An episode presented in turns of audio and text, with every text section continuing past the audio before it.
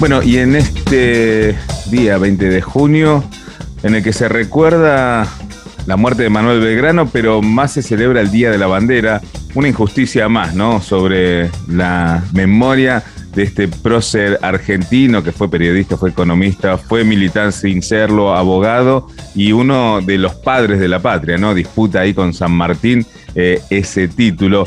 Vamos a hablar con alguien que sabe muchísimo de historia y particularmente de Manuel Belgrano porque tiene un, libro escrito eh, sobre él, es Felipe Piña. Muchísimas gracias, Felipe, por atendernos un ratito para hablar de historia. Hola. ¿Qué tal, Martín? Un gusto. ¿Cómo estás? Bien, bien, muy bien. Eh, gracias por mm. atendernos.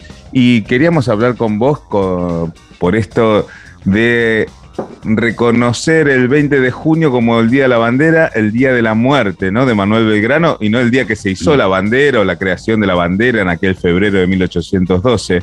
Será porque está fuera del calendario escolar, ¿no? Ni más ni menos. Una vez le, pregunté a un funcionario de educación y me dijo que, que, eso venía de alguna manera de que el 27 de febrero, el día que se hizo la bandera por primera vez, de 1812, el día de la creación de la bandera, quedaba fuera del calendario escolar, entonces había que buscar otra fecha.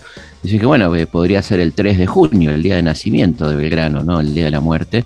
Eh, que además no, no queda como el día de Belgrano, sino como bien decís, como el día de la bandera, que es un poco lo, de lo poco que le reconoce la historia oficial a Manuel Belgrano, dejando por fuera eh, su pensamiento revolucionario, su, su, lucha por los derechos de la mujer, por lo, el cuidado del medio ambiente, el fomento de la industria nacional, de la educación pública, bueno, todo lo que hizo Belgrano que queda opacado, queda limitado en esta historia de especialistas, donde San Martín solo cruzó los Andes, Belgrano solo creó la bandera y Sarmiento solo creó escuelas, ¿no? De alguna manera. Sí, y digo que la historia es injusta porque mm, no, no reconoce la figura de Manuel Belgrano, sino su bandera, y también, digamos, como que los dos hitos que quedan es, son las batallas que perdió en el norte y el éxodo jujeño y la creación de la bandera, ¿no? Eh, como sí, con, suerte, ¿eh? con suerte, porque a veces. Con suerte, ¿no? Y claro, el éxodo jujeño a veces pasa como inadvertido, como que no. Si él no hubiera tenido que ver, si no hubiera sido el protagonista, el conductor de ese pueblo, ¿no? Que bajó 250 kilómetros caminando, quemándolo todo para dejarle al enemigo tierra arrasada el hombre que, triunfó en Tucumán y Salta, dos victorias que permitieron que la Argentina no terminara en la provincia de Córdoba eh, y que le pasó la posta a Martín Miguel de Güemes ¿no? y a José de San Martín. Así que yo creo que, mm, que, es una gran injusticia cómo se lo trata a Belgrano, que es una persona de la que vale la pena seguir hablando porque tiene una gran actualidad, ¿no? Este, es una persona que vos lees sus textos y parecen escritos ayer, con lo cual a uno le provoca una sensación extraña, ¿no? Por un lado, qué, visionario, extraordinario Belgrano, y por otro lado, qué tremendo que las cosas que planteó hace 200 años sigan sin resolverse eh, en, el siglo XXI, ¿no? Bueno, muchas cosas por hablar, pero em, me quedo con esto último que decís.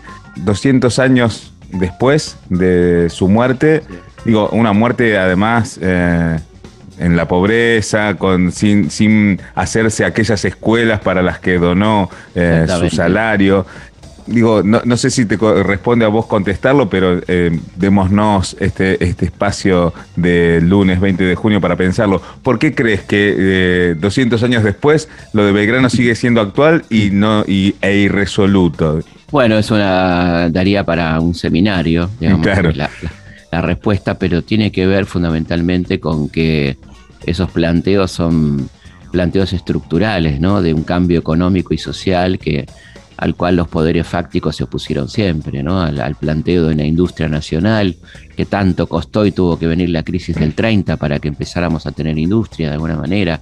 La inclusión planteaba, Belgrano planteaba una industria nacional ya en 1810, 1700, No, antes, 1795, cuando estaba en el consulado. Él decía que los países civilizados se cuidan de no exportar materia prima sin antes transformarla localmente y decía, no, no exportemos cueros, exportemos zapatos, ¿no? Es decir, em, eh, agreguemos valor, démosle trabajo a la gente nuestra, eh, no queremos fuentes de trabajo afuera y desocupación local. Hablaba de la inclusión social, ¿no?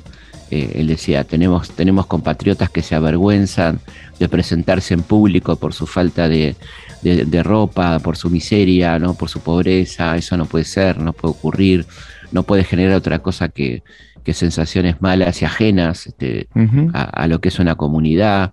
Eh, así que bueno, un pensamiento ultramoderno, ¿no? El pensamiento de la educación popular y gratuita a cargo del Estado, la inclusión de la mujer en la educación en todos sus niveles. Ella planteaba esto de la inclusión de las mujeres en la educación, cosa que, que, que, no se dio hasta entrado el siglo XX, ¿no? Sí, claro, lentamente, muy lentamente. Eh, y, bueno, él, él, lo decía en momentos en que en el mundo había un machismo acendrado, donde le habían guillotinado a Limpia de Goyes en París, eh, por haber pedido los derechos de la mujer y la ciudadana, que la mujer vote, que la mujer pueda publicar sus ideas en la prensa, ¿no? Todo eso todavía en esa época y contemporáneamente a eso cuando Manuel escribía estos textos tan revolucionarios y, tan modernos, ¿no? Para la época que, que, nos llama la atención, sin ninguna duda. Bueno, eh, Recomendamos entonces releer la obra de Manuel Belgrano en, este día, una, una muy buena este, la, la, pueden encontrar en internet, digamos, hay mucho texto de Belgrano en internet, está la página del Instituto Belgraniano que tiene mucho texto, la página nuestra, el historiador.com.ar, que van a tener un montón de material todo gratis este, sobre Belgrano. Yo creo que vale mucho la pena volver, eh, volver a Belgrano, ¿no? que es como una forma de, de, mantenerlo vivo y de, y de leer ideas que tienen una vigencia realmente impresionante. ¿no? de esos escritos, ¿cuál recomendás como para empezar? Yo creo que todos los escritos económicos de él, que reunidos así con ese nombre, son alucinantes, ¿no? Todo lo que tiene que ver con, con el modelo de país que él propone, que, que ojalá lo tuviéramos, ¿no? Hoy. Como para terminar, ¿qué destacarías vos de la vida, de la obra de Manuel Belgrano que a vos eh, te conmovió escribiendo su libro o, repasando su historia? A mí me parece que básicamente es su coherencia, ¿no? Una persona que siempre vivió de acuerdo a lo que pensó y tuvo un gran respeto por, por las ideas que profesaba y por lo tanto las practicaba también en su vida cotidiana, ¿no? Pensaba simplemente que eh, fue una persona que llegó rico a la gestión pública y se fue pobre, ¿no? No hay muchos ejemplos de esto. Eh, y que estando en la pobreza, cuando le dan un premio de 40 mil pesos oro, que era una fortuna para la época, lo destina íntegramente a la construcción de escuelas, cuando él podía haber dicho, bueno, me quedo con una parte, es un premio personal, ¿no? Una premiación personal. Y él lo destinó enteramente a la construcción de escuelas que además no se hicieron con ese dinero, ¿no? Y él muere mm sin que una de esas escuelas, una sola de esas escuelas esté construida. Eh, además, es muy triste eso, ¿no? Una donación de 1813 que en el 20, siete años después, no hayan, ni, hayan puesto un ladrillo de alguna de las cuatro escuelas que él donó. Voy, a ser un poco hereje y te, saco, te robo un minuto más. Con esto que vos relatás, ¿no, ¿no sería lícito que algún pibe, alguna piba o algún adulto, alguna adulta piense ¿Y para qué voy a ser héroe si el, la historia no me lo va a reconocer? Voy a morir pobre. Dejé todo y encima voy a morir eh, en, la falta de reconocimiento de mis pares por ese esfuerzo. Sí, sí, muy probablemente. Yo creo que es la didáctica del poder que, que nos dice mejor eh, no sea solidario, mejor hace la tuya, mejor salvate, ¿no? Pero bueno, sabemos, que, sabemos que si todo el mundo piensa así, no hay una, una, humanidad posible, ¿no? Y por suerte hay gente como Belgrano que nos marca un camino que no es el del sacrificio, porque él, él no quería morir pobre, él, él muere reclamando que le paguen lo que le corresponde, ¿no? No es un mártir este eh, voluntario, sino que padece de, de, de, la, de la corrupción ya del Estado en aquel momento este, y de, ciertas injusticias históricas, ¿no? Entonces yo creo que, que no, al contrario, me parece que, un homenaje a personas como esta es seguir su ejemplo, no en la inmolación, sino en reclamar lo que corresponde, sin necesariamente tener que terminar como terminó él, ¿no? Absolutamente. y seguramente, como vos decís, el mundo sería mucho más humano y mejor Siguiendo, aunque sea una pizca del ejemplo de Belgrano. ¿no? Sí, sí, claro, está buenísimo lo que decís porque hoy todo va en sentido contrario, ¿no? Todo es salvate vos, este, hace la tuya, ¿no? Este, y así estamos, eh, con estas... Eh, con estas proclamas permanentemente de salvación personal. ¿no? Felipe, muchísimas gracias, un abrazo y bueno, eh, un, recuerdo para Manuel y que tengas un excelente lunes, Día de la, día de la Bandera, tenemos que decir lamentablemente, pero Feliz Día de la Bandera y, gloria y honor al querido Manuel, sin ninguna duda.